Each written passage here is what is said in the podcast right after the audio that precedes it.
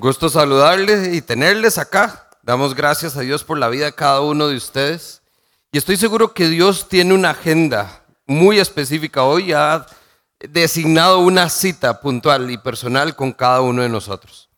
Por el tema particular que vamos a tocar, espero que realmente usted pueda responder a esa invitación que el Señor siempre nos hace y que tenga la oportunidad de encontrarse con Él en la intimidad y a través de su palabra ser confrontados esta mañana. La semana pasada comenzamos eh, una serie de enseñanzas donde entonces comenzamos con esta última canción que estábamos cantando ahorita y veíamos cómo no hay nada mejor que mi Dios. Y todos decimos, amén, ¿verdad? No hay nada, es maravilloso, nuestro Dios es increíble. Ahí es donde entonces uno dice, ¿cómo hace la gente que no lo conoce? Porque Dios es tan grande, es tan bueno, es tan lindo, que de verdad necesitamos darlo a conocer. Pero entonces hoy nos toca ver la contraparte de eso. Si no hay nada mejor que mi Dios, no hay nada peor que yo. Y esa es la verdad. Cuando entonces nosotros nos ponemos ante ese Dios grande, bueno, la comparación por naturaleza que hacemos, nos miramos a nosotros y decimos, ¿quiénes somos nosotros para que Dios se haya fijado en nosotros? Nuestra condición, la verdad, es que nos hace estar apartados de Dios. Esa naturaleza pecaminosa nos separa de Dios. Pero gracias a Él y a su infinita gracia y misericordia, hay algo que Él ve en nosotros que nosotros no. Y entonces Él permite poder ver un potencial, un desarrollo, no a partir de quiénes somos, sino a partir de quiénes podemos ser si nuestra confianza está en Él.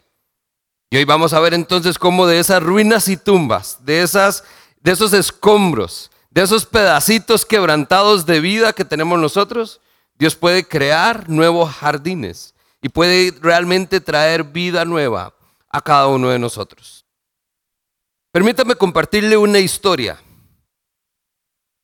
Dice que un día el Señor envió a Natán a hablar con David y Natán le dijo lo siguiente. En cierta ciudad vivían dos hombres. Uno de ellos era rico, otro era pobre. El rico tenía muchas ovejas y vacas, pero el pobre solo tenía una corderita. La había comprado y la había criado como su propia hija.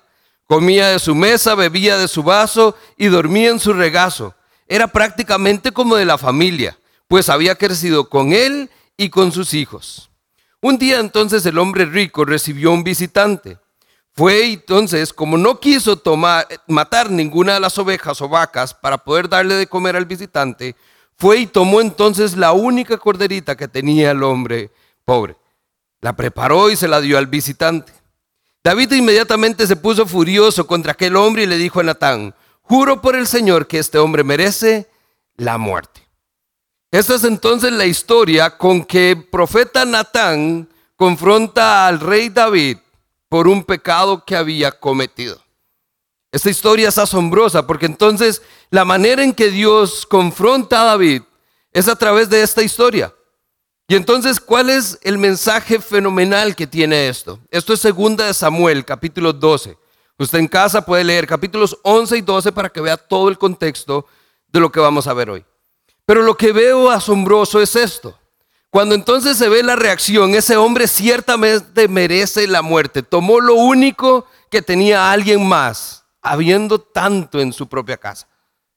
Y entonces se vuelve el profeta Natán y ante la reacción de David le dice en el verso 7, tú eres ese hombre. Y ahí es entonces donde hacemos nuestra primera pausa hoy. Y entonces quisiera comenzar esta mañana con una exhortación y con una pregunta a partir de esto mismo que vemos en el texto. Tú eres ese hombre, le dice Natán. ¿Qué entonces cree que haría David? Ah, no, entonces no merece la muerte. Escuchemos su versión, a ver cómo es. ¿Cierto? No es lo mismo juzgar a otros que juzgarnos a nosotros mismos. Pero inmediatamente entonces le dice Natán, verso 9, ¿por qué menospreciaste la palabra de Dios y actuaste mal delante de sus ojos? Esta es la manera entonces en que Natán llega a David, donde después de un año de haber ocultado su pecado, esto es la palabra que llega a David de parte de Dios. ¿Por qué menospreciaste mi palabra? ¿Por qué hiciste lo malo ante mis ojos? La traducción de Dios habla hoy incluso lo pone más crudo. porque le dice, ¿por qué te burlaste de mí? Lo cual entonces viene la pregunta para nosotros. ¿Has actuado mal delante de Dios? ¿Has hecho lo malo delante de sus ojos? ¿Qué tan horrible ha sido el acto que has cometido y que has pretendido que nunca pasó? Número uno. O número dos, has menospreciado o despreciado la palabra de Dios. Te has burlado de él. Y cuando vemos esto es porque no podemos hoy alabar a un Dios y levantar nuestras manos y menospreciar su palabra. No podemos hoy decir que creemos en Dios y burlarnos de Él a sus espaldas. No podemos entonces decir Dios eres bueno y dar media vuelta y pretender que mi vida de pecado no tiene ninguna, ningún impacto, ninguna consecuencia. Te has burlado de Dios de esa manera. Ahí es entonces donde hoy vamos a ver que comenzamos ya en deuda. Hoy necesitamos acercarnos al texto con esperanza, porque lo cierto es que la mayoría de nosotros no podemos responder a estas preguntas, porque estaríamos en el mismo caso que David. Hemos hecho lo malo ante los ojos de Dios. Nos hemos burlado de Él. Hemos menospreciado su palabra. Y es entonces lo que dice la frase donde es la exhortación para nosotros. Hoy Dios nos dice, tú eres ese hombre. Tú eres esa mujer. Más adelante entonces la respuesta que da David ya no tiene para dónde agarrar. Después de un año de haber encubierto totalmente lo que había hizo, lo que había hecho, perdón, lo que él hizo fue tan grave que para Dios no era nada. Para David siguió con su vida, pero para Dios no era insignificante. Entonces David cuando ya está acorralado, como cualquiera de nosotros, de ya no hay nada que hacer. Y la respuesta que le da David, y es donde comenzamos con la esperanza hoy, en el verso 13 le dice, reconozco que he pecado contra el Señor. Esa es la respuesta que le da David al profeta Natán cuando Dios lo confronta por su pecado. Ahora, esto es segunda de Samuel, capítulos 11 y 12. Esta es la parte detrás de la historia de lo que vamos a ver hoy. Si usted tiene su Biblia, acompáñeme al Salmo 51. Porque entonces lo que vamos a explorar en el Salmo 51 es la respuesta de desarrollo. Este, este, este verso 13, este verso 12, perdón, en el 2 Samuel lo que nos da la respuesta breve de esa confrontación. Pero más adelante, entonces, a partir de ese momento, David describe este salmo completo, donde entonces nos da una respuesta desarrollada de lo que fue su confrontación con el pecado a través de esta experiencia personal con Dios. Y es entonces donde nosotros podemos tomar esa porción y ver entonces tres principios que nosotros podríamos tomar para manejar nuestro propio pecado. Un poquitito de contexto. El Salmo 51 se conoce como la plegaria del pecador. Hay varios salmos que se conocen como penitenciales, es decir, reconoce el salmista su culpa, lo, que ha actuado mal delante del Señor. Pero no hay ninguno como el Salmo 51. David realmente muestra arrepentimiento, no remordimiento, y además muestra cómo de verdad él busca hacer las cosas bien con Dios. En la historia, en Samuel, Natán de una vez le dice, tranquilo, el Señor te ha perdonado y no vas a morir. Ahora entonces nosotros vamos a ver a través de eso cómo realmente nosotros tenemos esa misma esperanza.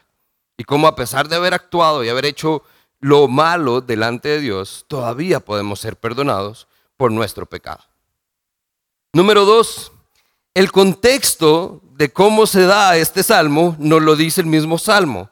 Vea que entonces ahí está el título, Salmo 51. Al director musical, Salmo de David. Cuando el profeta Natán fue a verlo por haber cometido adulterio con Betsabé. Quizás usted ya conoce la historia. Si no la conoce, permítame contarle una versión resumida. Pero eso es como cuando usted ve la película y después lee el libro. Tiene que ir a 2 Samuel 11 a leer la historia con el detalle. Pero se la cuento rápidamente. El rey David, lejos de estar en batalla conquistando pueblos como debía serlo como rey, se quedó en la casa, en su palacio.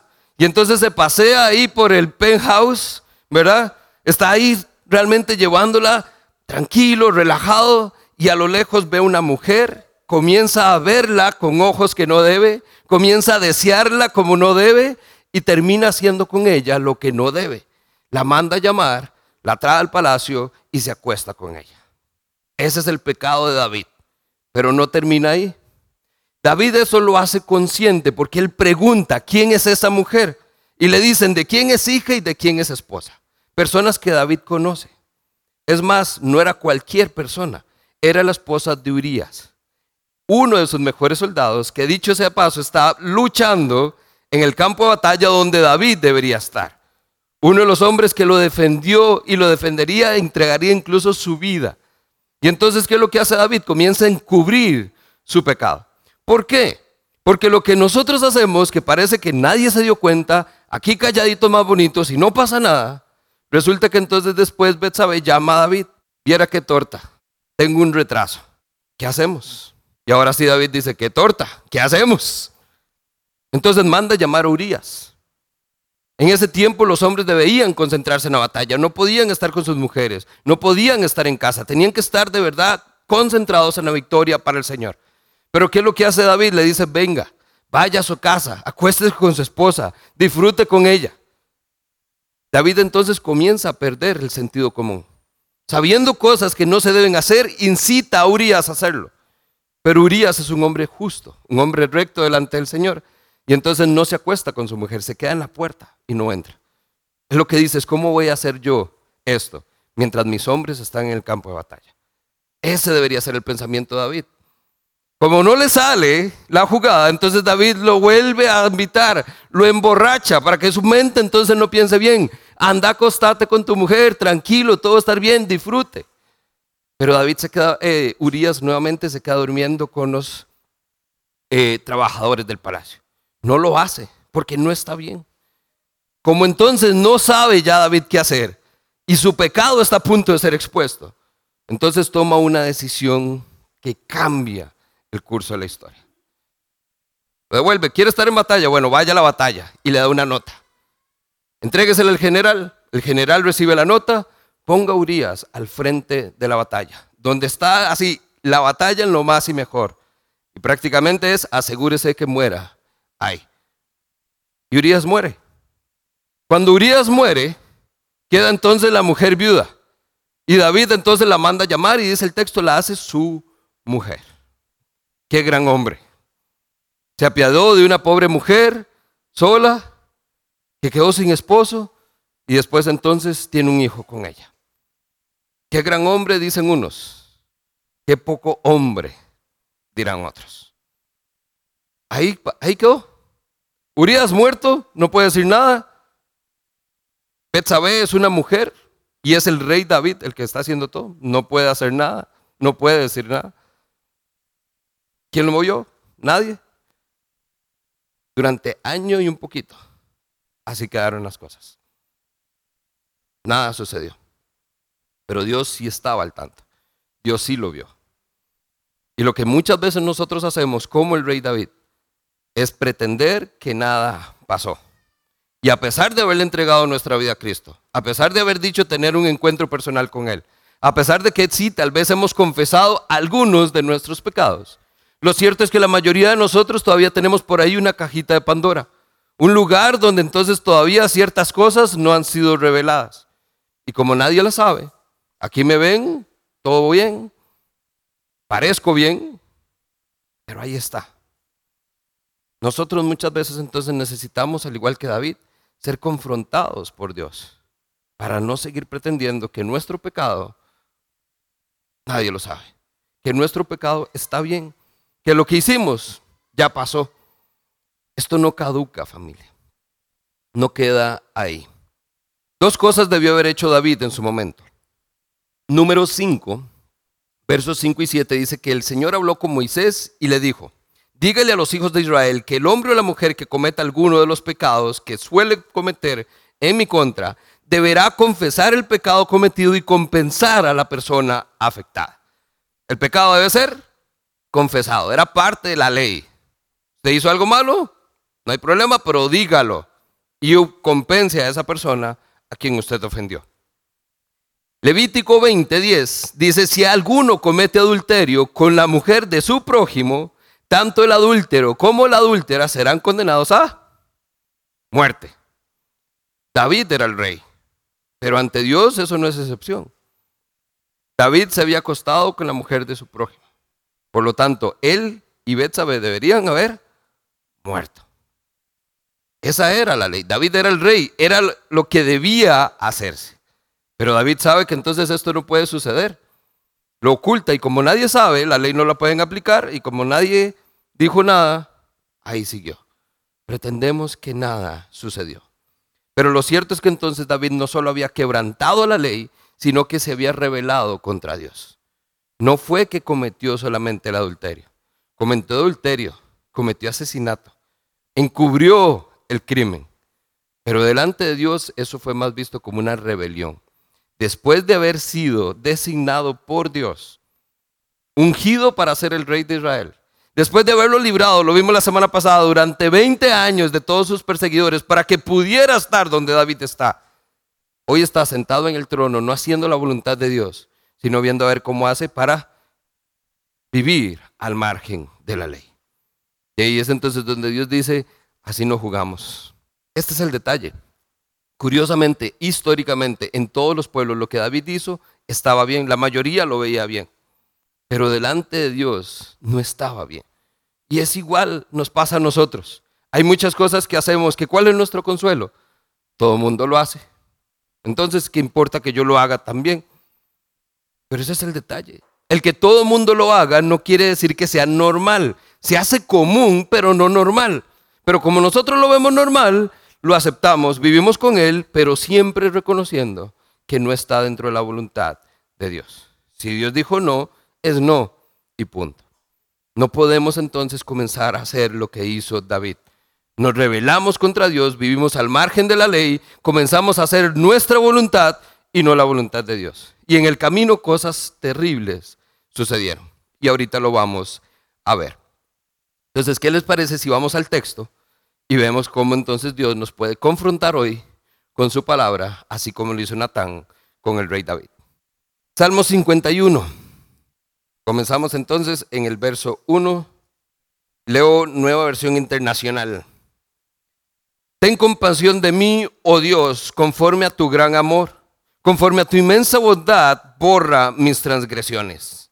Lávame, Señor, de toda maldad, límpiame de mi pecado yo reconozco mis transgresiones, siempre tengo presente mi pecado. Contra ti he pecado, solo contra ti, y he hecho lo que es malo ante tus ojos.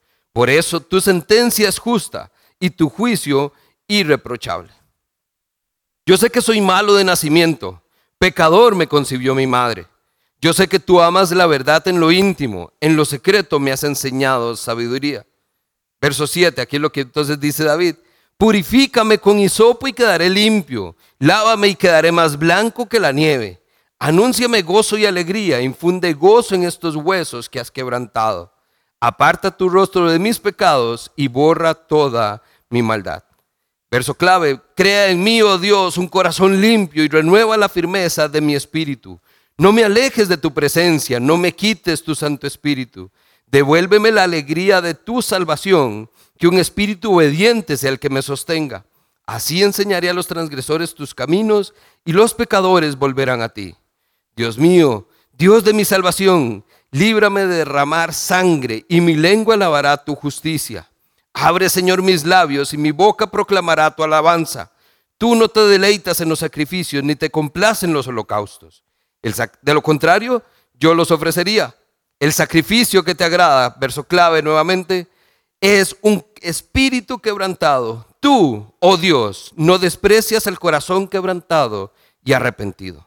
En tu buena voluntad haz que prospere levanta los muros de Jerusalén, y entonces te agradarán los sacrificios de justicia y los holocaustos de todo quemados, y sobre tu altar se ofrecerán becerros. ¿Les parece si oramos? Y que a partir de ahora sea el Espíritu entonces que tenga la porción que cada uno de ustedes necesita escuchar. Padre, bueno, damos gracias por la libertad que tenemos, Señor, de abrir este precioso libro, Señor, y encontrar palabras tan lindas como estas. Señor, ver en el ejemplo de David, Señor, un espejo, Señor, donde nosotros podemos también vernos pecadores. Señor, personas que hemos hecho lo malo ante tus ojos. Pero así como lo pidió David, Señor, crea en nosotros un nuevo corazón, un corazón limpio. Lávanos, Señor, purifícanos, quítanos esa maldad que hay en nosotros y permítenos vivir en obediencia bajo tu voluntad. Oramos esto en tu nombre y la iglesia dice, amén. A partir entonces de este salmo, quisiera compartir con ustedes tres principios fundamentales en cuanto al manejo de nuestro propio pecado. Obviamente para evitar lo que le pasó a David. Pero si no, por lo menos, como dice el dicho, aprender por cabeza ajena. El primero de ellos, necesitamos entonces o tenemos una necesidad de ser confrontados. Lo cierto es que ninguno de nosotros le sale natural venir y decir, vieran que me equivoqué. Nos cuesta aceptar el error, nos cuesta decir que nos equivocamos. Ahora imagínese con el pecado. No lo decimos, no lo guardamos. Y como nadie pregunta y como nadie sabe, ahí puede quedar y estamos bien. Pero entonces ahí es donde necesitamos alguien como Natán, alguien que venga y nos diga, el Señor tiene algo que decirte. O el Señor quiere que le digas algo. Pero más allá que alguien, yo creo que la escritura es la única herramienta que realmente nos puede confrontar. Porque cuando alguien me dice, cuando alguien se me acerca, vea, es que yo creo que usted está haciendo mal, ¿Cuál es nuestra reacción natural? Rechazo. Es que usted no sabe. Las justificaciones. Es que entiéndame. Es que fue por esto. Es que, es que, es que, y ahí van. Pero cuando vamos a las escrituras, nosotros nos damos cuenta que nos puede confrontar la palabra de Dios de una manera donde no nos lo podemos capear. Decía mi abuelo, la, la piedra que está para el perro, ni aunque se meta en el cafetal. Ahí es donde usted lee y no puede escapar porque no es un texto al azar. Es la palabra de Dios que habla a nuestro corazón. Ahí es entonces donde la palabra de Dios nos puede confrontar de una manera asombrosa. Necesitamos ser confrontados porque al igual que David, pasa mucho tiempo donde ese pecado vive con usted.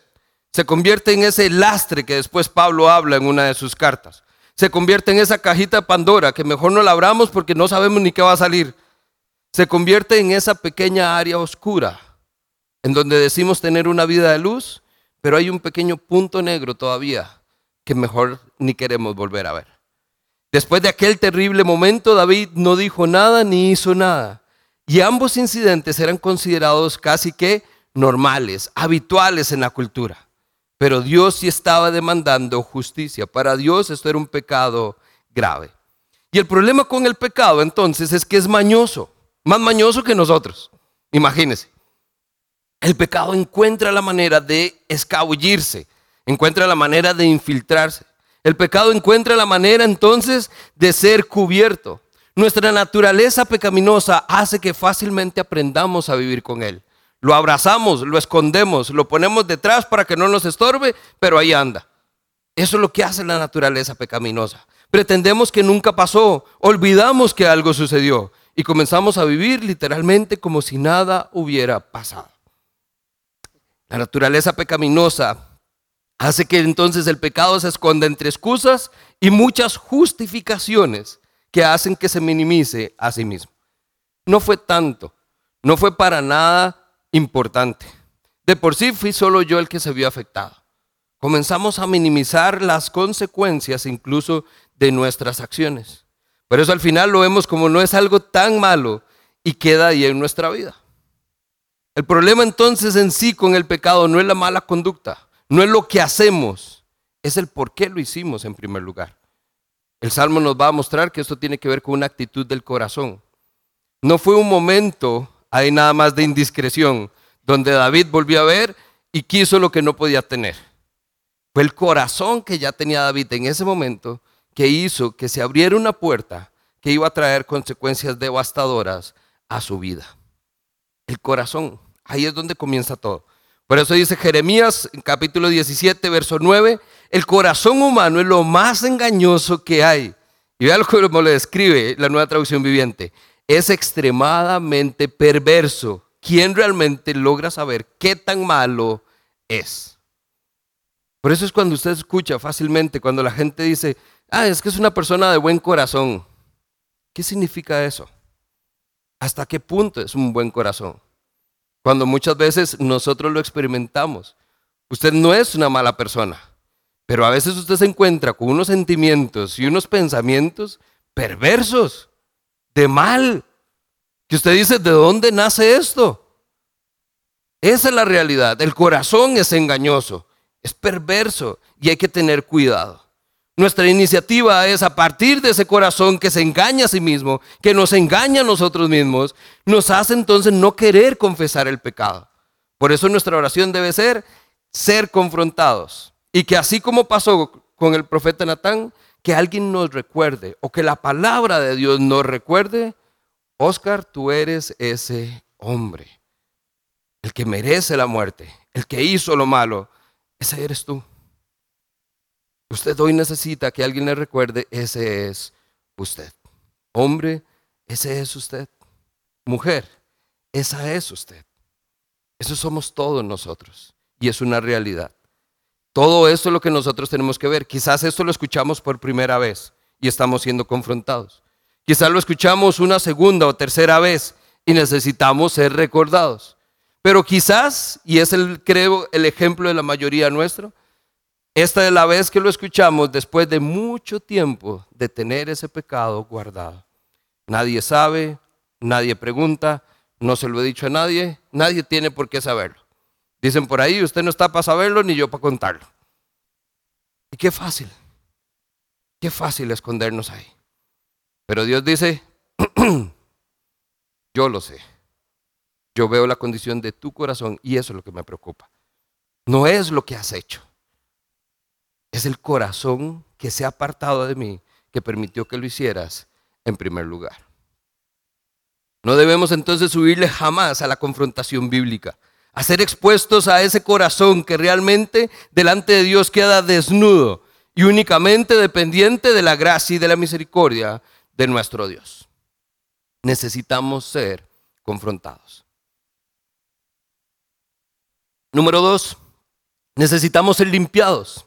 David entonces así es como comienza su salmo. Él se da cuenta que algo tiene que cambiar, algo tiene que pasar.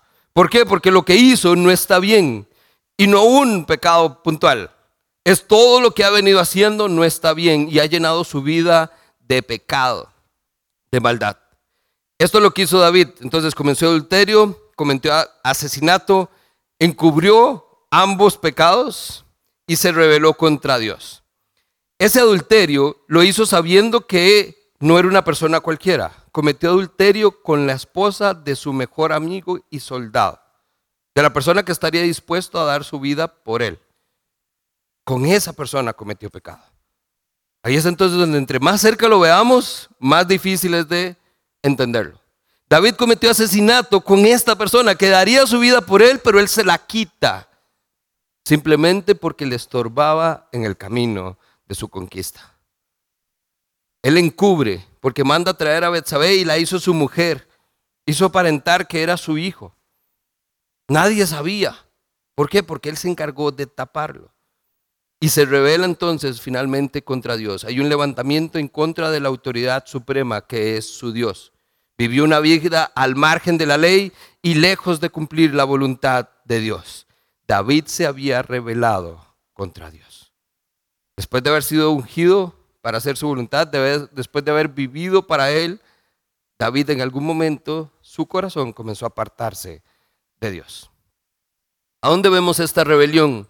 Verso 1, David entonces pide, Señor, borra mis transgresiones. Verso 2 dice, lávame de toda mi maldad, límpiame de mi pecado. En el verso 9 dice, borra mi maldad. David entonces busca a Dios para que lo limpie, para que lo lave, para que lo purifique. Y usa aquí entonces una analogía directamente con el Antiguo Testamento.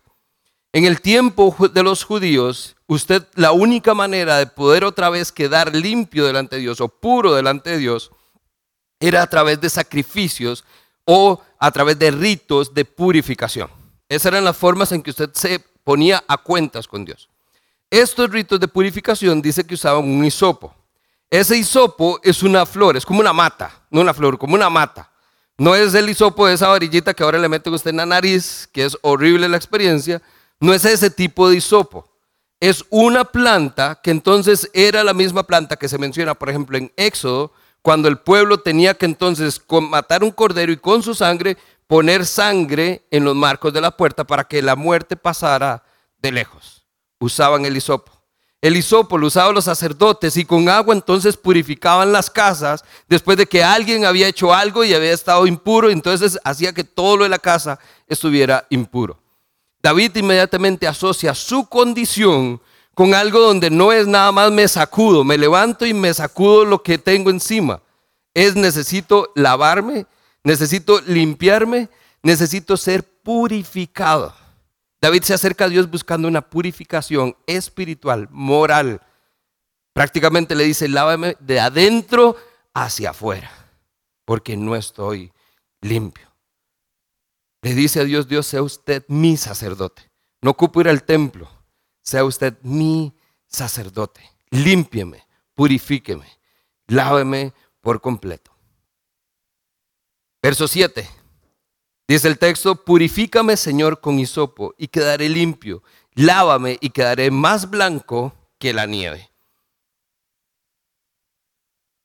Muchos de nosotros necesitamos ser limpiados, quedar blancos como la nieve. Porque lo cierto es, yo no sé si usted tiene de estos perritos chiquititos, blanquitos, que son lindísimos, recién entregados o recién bañados. Pero después de un mes, aquella cosita blanca lindísima es café. Y tiene unos nudos, pero terribles. Hace unas semanas, mi hijo Daniel el mayor estaba con la insistencia de que bañáramos a la perra que tenemos nosotros.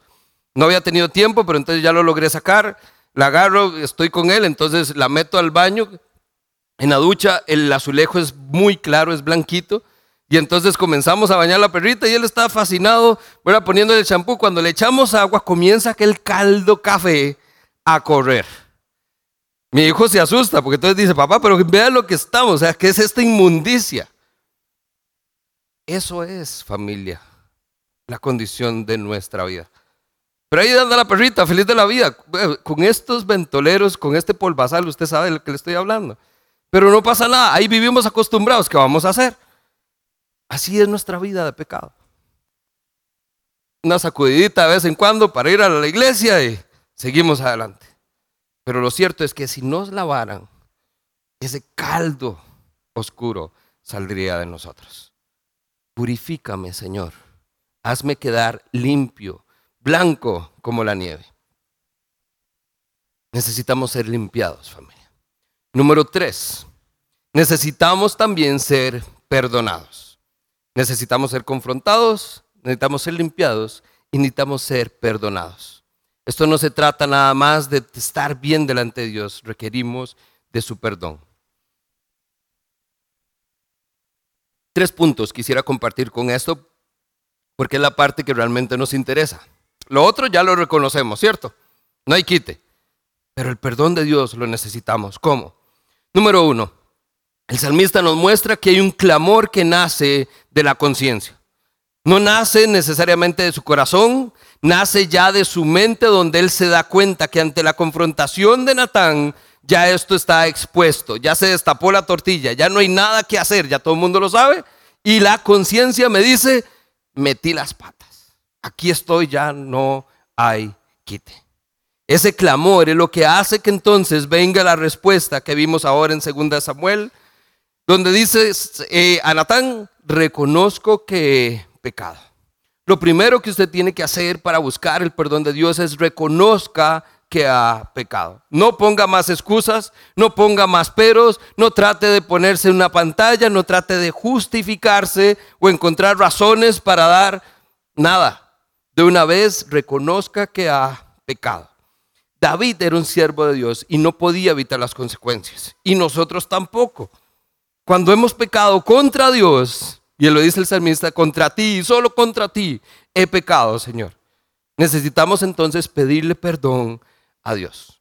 Pero antes de hacerlo, vea que David reconoce su condición. Es necesario. No podemos seguir aparentando o creyendo que no pasa nada. Somos pecadores y debemos reconocerlo. David utiliza cuatro palabras en este salmo para hacerlo. Habla de pecado, que la traducción más común es errar es fracasar moralmente, es no dar en el blanco, es decir, no hice lo que Dios me pidió exactamente, fracasé en mi actuar. David usa la palabra maldad, que la usamos para describir entonces nuestra desobediencia, la mentira, la oscuridad que hay en nuestra vida. Usa transgresión. La transgresión es una manera específica en que traicionamos la confianza de alguien.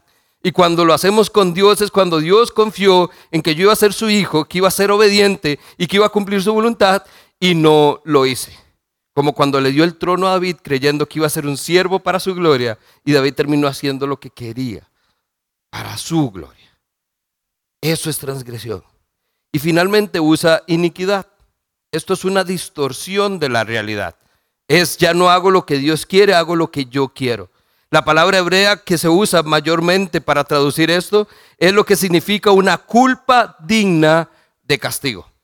Es cuando entonces usted sabe que ya el aceptar que está haciendo algo malo, no es solo algo malo que está mal, es algo que está mal y usted tiene que pagar las consecuencias.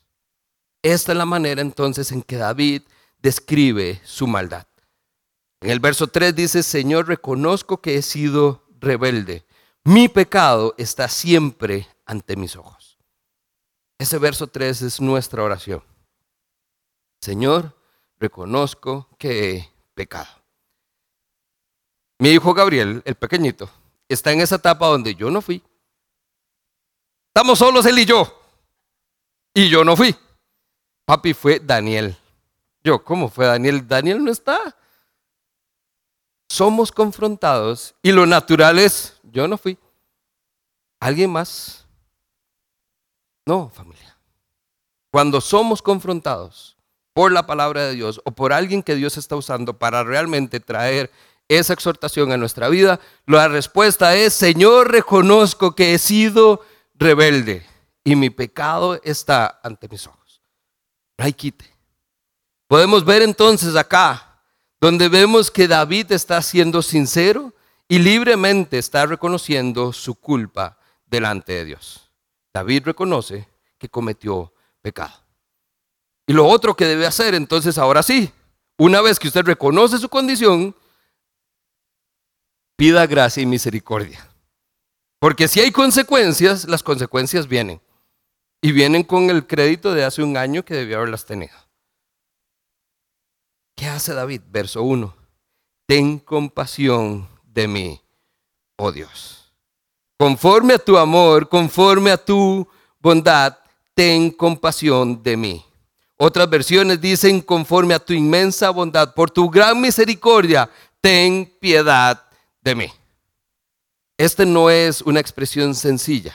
Esto es cuando usted dice, de verdad, Señor, ten misericordia, ten piedad de mí. Porque usted sabe que lo que se viene encima lo puede aplastar. Romanos lo expresa muy bien, porque la paga del pecado es... David está reconociendo su culpa y sabe que la paga de su pecado es la muerte, es la ley. Y Dios es un Dios justo. ¿Cierto? Tiene que llegar. Pero ahí es entonces donde viene Cristo y asume esa culpa. Él es el que recibe el castigo. Y por eso es que hoy nosotros podemos ser declarados justos delante de Dios. Pero la justicia siempre está, la consecuencia del pecado ya se pagó. Y con una vida, y con la vida de Cristo.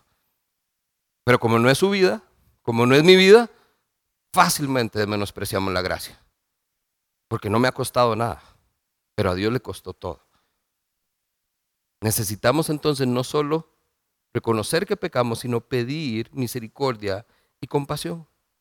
Verso 11, me encanta cómo lo pone David no me alejes de tu presencia, no me quites tu Santo Espíritu. Vea que entonces es, esa es la muerte espiritual. No me alejes de tu presencia, no me quites tu espíritu. ¿Qué somos nosotros sin la presencia de Dios? ¿Qué seríamos nosotros sin el espíritu de Dios? Nada, mal nos valdría estar muertos.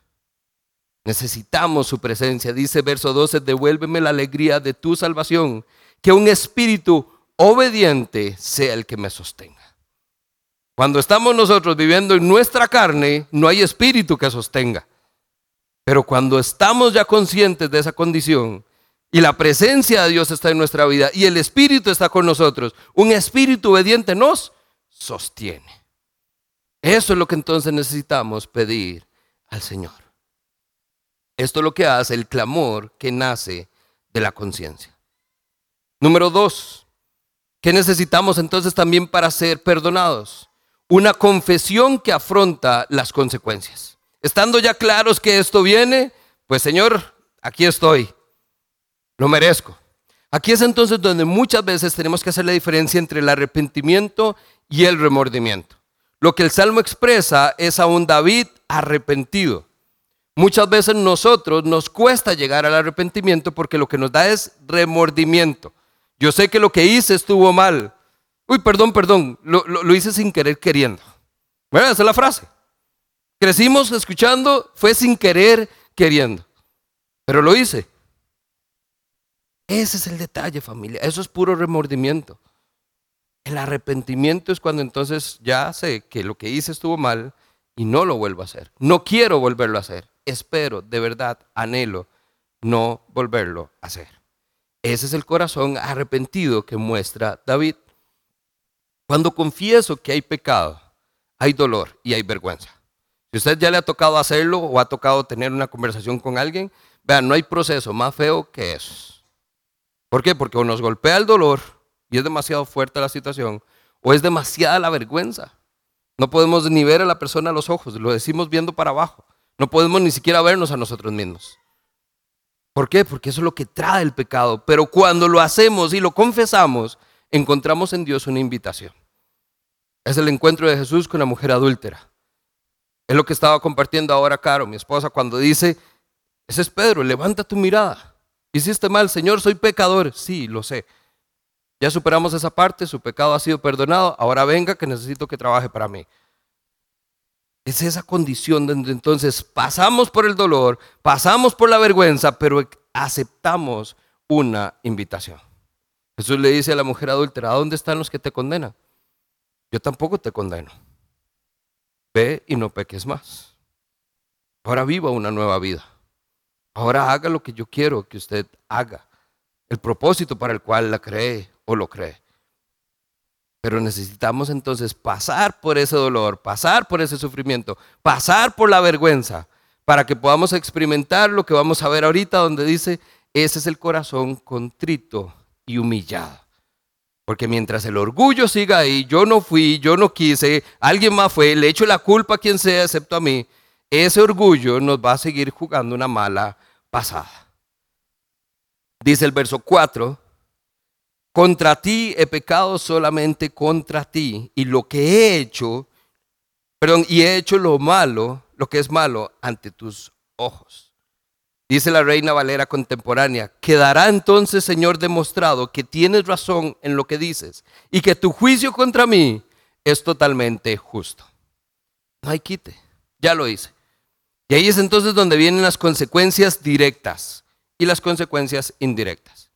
De una vez entonces sabemos que al pecar siempre hay cosas buenas que Dios tenía para nosotros que ya no podemos tener. No porque Dios no la quite y porque diga, ah, no, ahora ya no se las doy. Es porque no las podemos merecer por la condición en que estamos. Pero hay entonces esas bendiciones que van a ser postergadas mientras su orgullo pasa por ese proceso, reconoce que ha pecado y pide perdón. Y Dios puede entonces otra vez darle las bendiciones que tuvo desde un principio para usted. Hay otras consecuencias indirectas. En este caso también entonces vemos que es lo que tenía David. En 2 Samuel usted verá, dice el profeta Natán, tranquilo, Dios te ha perdonado tu pecado y no vas a morir. Pero lo que sigue es terrible. Dice, pero el hijo que has engendrado, ese sí ha de morir. Eso es una consecuencia indirecta. ¿Quién es el primero en pagar las consecuencias del pecado que cometió David? Una inocente criatura. Las consecuencias familia no solo son para nosotros, para usted, para los suyos, para su familia y para nosotros como cuerpo de Cristo. Su pecado, aunque no lo crea, nos afecta a nosotros como cuerpo, como iglesia. Porque entonces no estamos todos siendo y cumpliendo la función. El pecado que David había, permitido en su vida lo insensibilizó, perdón, sobre el daño que realmente había causado. A Urias, por ejemplo, por haberlo asesinado. A Betsabé, por haberla deshonrado. Al niño que había traído al mundo en esa condición. A su propio pueblo porque se quedó sin un rey justo. Era o había sido el mejor rey que había tenido Israel. Y al mismo, a él mismo. Porque entonces ahora estaba separado de Dios. No piense por un segundo que lo que usted hace no tiene consecuencias.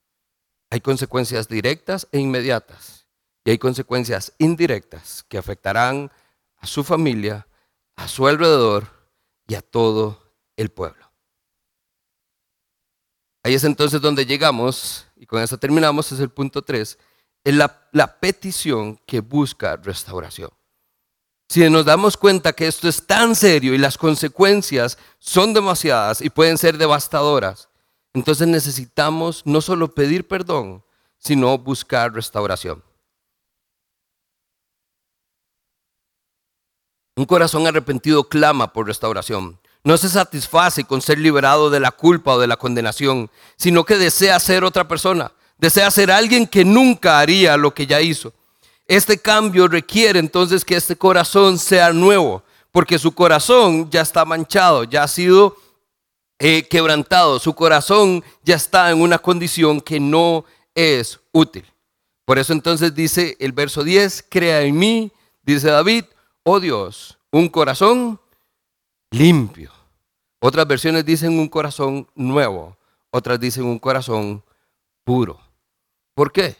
Porque usted no puede vivir bajo la voluntad de Dios con un corazón que está manchado, con un corazón cubierto de maldad. Ese corazón es una ofrenda donde nos presentamos a nosotros mismos delante de Dios. Verso 17 dice, el sacrificio que te agrada es un espíritu quebrantado.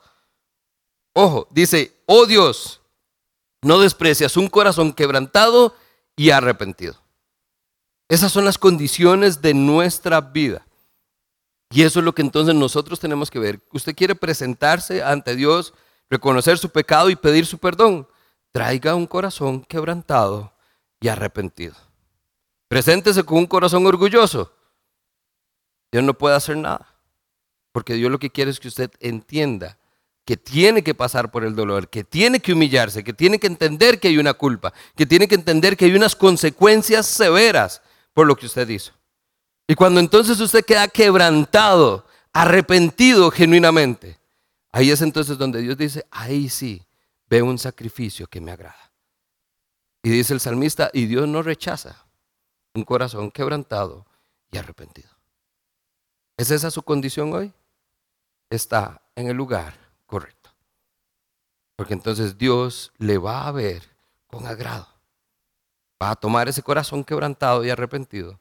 Y como dice la canción, va a cambiar ese lamento en gozo.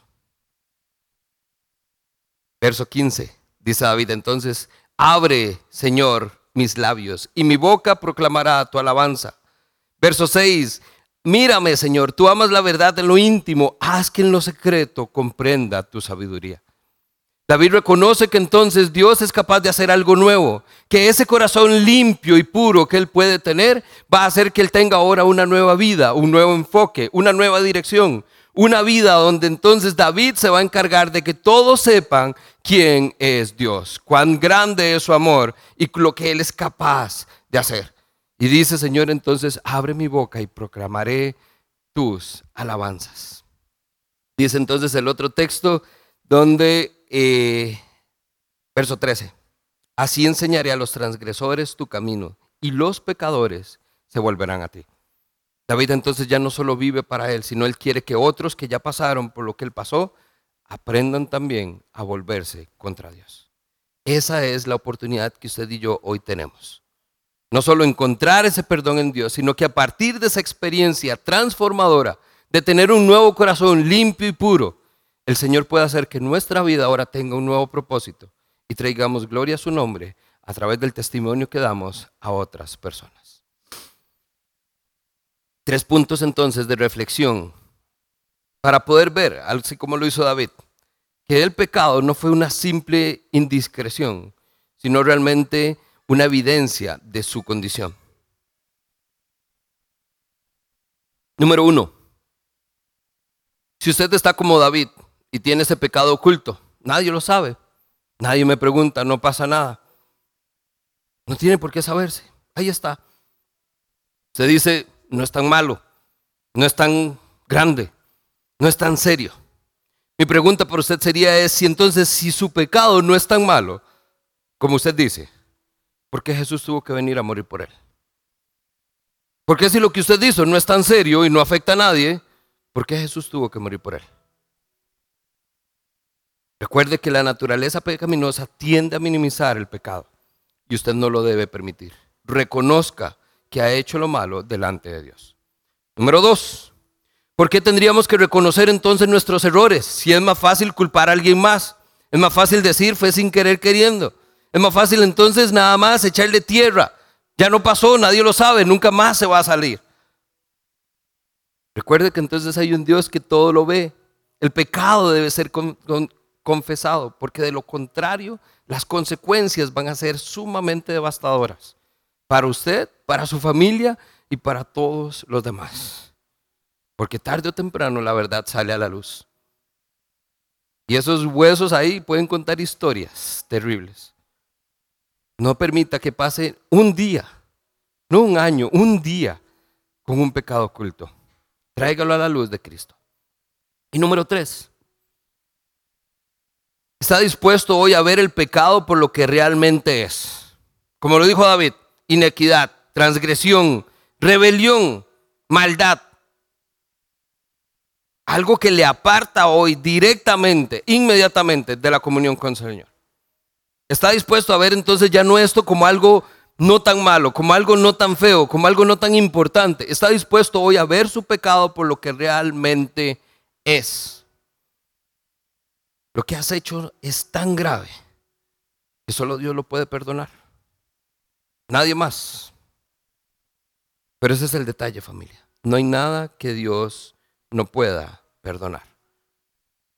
No hay cantidad, ni no hay gravedad de pecados que Dios no pueda perdonar. Porque Dios no está viendo tu pecado. Dios está viendo las ruinas y tumbas a partir de los cuales Él puede crear jardines nuevos para su gloria. Pero necesitas confesarlo, necesitas ser limpiado y necesitas ser perdonado. Busca al Señor y su gracia y misericordia lo pueden alcanzar. Amén. Y permítame orar para que entonces esto sea una realidad en nuestra vida. Que este texto que vimos hoy nos confronte a cada uno al nivel que tenga que hacerlo. Ya sea porque no es tan malo, ya sea porque ha sido por mucho tiempo, ya sea porque es la primera vez y me estoy acercando buscando a ese Dios que alguien me dijo que puede hacer milagros, pero mi vida está tan despedazada que no sé ni por dónde empezar. Pues este es el momento.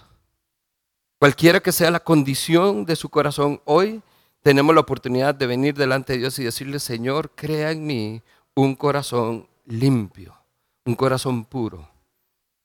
Señor, aquí tienes, Señor, esos corazones constritos, contritos, humillados, Señor, delante de ti, arrepentidos genuinamente Señor, tú, dice tu palabra, no menosprecias esos corazones. Así que quisiera interceder, Señor, en este momento por cada persona, hombre, mujer, niño, joven, que en este momento le está presentando su corazón a Cristo. Como una ofrenda, Señor, agradable. Despedazado, sin valor. Pero tú lo estás viendo, Señor, por el potencial que tiene, no por la condición que trae. Señor, hoy oramos por esos corazones duros, orgullosos. Señor, que hacen que entonces nuestros oídos se cierren a tu palabra. Que hace que nuestros ojos se cierren a tu palabra. Señor, permítenos que entonces esos corazones sean de verdad quebrantados para que podamos ser confrontados, Señor, en amor, en misericordia, pero confrontados, Señor. Que alguien nos recuerde que tú eres quien nos puede salvar porque nosotros somos esos hombres, esas mujeres que merecemos la muerte. Señor, hoy damos gracias por el sacrificio de Cristo en la cruz, porque hoy podemos entonces venir delante de ti sabiendo que las consecuencias de mi pecado ya fueron pagadas. Hoy no merezco la muerte. Hoy tampoco merezco tu perdón, Señor, pero es lo que me invitas. Me invitas a abrir mis brazos para recibir gracia donde no la merezco, para recibir perdón donde no debería estar, para recibir una nueva vida, Señor, a la cual no habría otra manera, Señor, en que la pudiera imaginar. Señor, oramos para que de verdad nuestra condición sea una donde estamos como David, genuinamente, Señor, quebrantados y arrepentidos, clamando a ti, Señor, diciéndote, reconozco que he pecado, reconozco que necesito ser limpiado, Señor, lavado, purificado completamente de adentro hacia afuera. Señor, y hoy necesito de tu perdón, que tu gracia y misericordia me alcance, que me hagan saber que lo que yo he hecho ha sido tan grave, Señor, que solo tú puedes hacer algo al respecto. Perdón, Señor, por mi pecado. Lávalo, límpiame de toda maldad y permíteme entonces tener la oportunidad de ver cómo creas en mí un corazón limpio, puro, nuevo, Señor. Un corazón de carne que lata por ti, Señor. Que dedique su vida a alabar tu nombre y a contar a otros la gloria de tus actos. Es en tu nombre, Señor, en el nombre de Cristo Jesús que oramos. Y la iglesia dice, amén y amén. Familia, no mire hacia adentro. Mire lo que Dios puede hacer a partir de la decisión que usted pudo haber tomado el día de hoy. Y ese Dios bueno, grande, que es tan bueno que no hay nada mejor que Él, se va a manifestar en su vida de una manera extraordinaria.